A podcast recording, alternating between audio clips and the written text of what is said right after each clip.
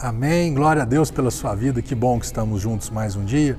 E essa é uma palavra fantástica para as nossas vidas. Essa palavra que faz parte da minha caminhada e eu tenho um grande apreço por ela.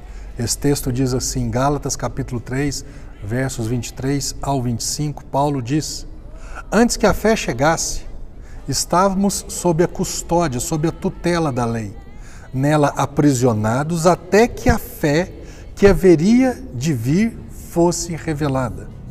Desse modo, a lei se tornou, se tornou nosso tutor, nosso mestre, nosso guia, a fim de nos conduzir a Cristo, para que por intermédio da fé fôssemos justificados. Ou seja, não somos justificados pela lei, mas somos declarados inocentes, sem culpa, aceitos e aprovados diante de Deus pela nossa fé em Cristo Jesus. Agora, no entanto, havendo chegado a fé, já não estamos mais sujeitos a esse tutor. Eu não estou mais sujeito à lei, porque a fé já chegou. Eu não preciso mais da fé para me conduzir. A fé foi me conduziu até, a lei me conduziu até a fé. A fé chegou, eu não preciso mais da lei.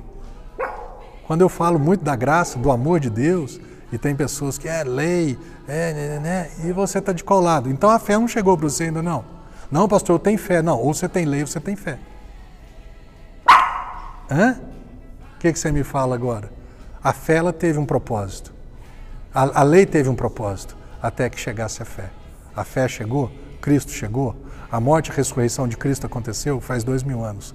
E você ainda está sob a tutela da lei, tem alguma coisa errada com você. Pensa nisso. Amém?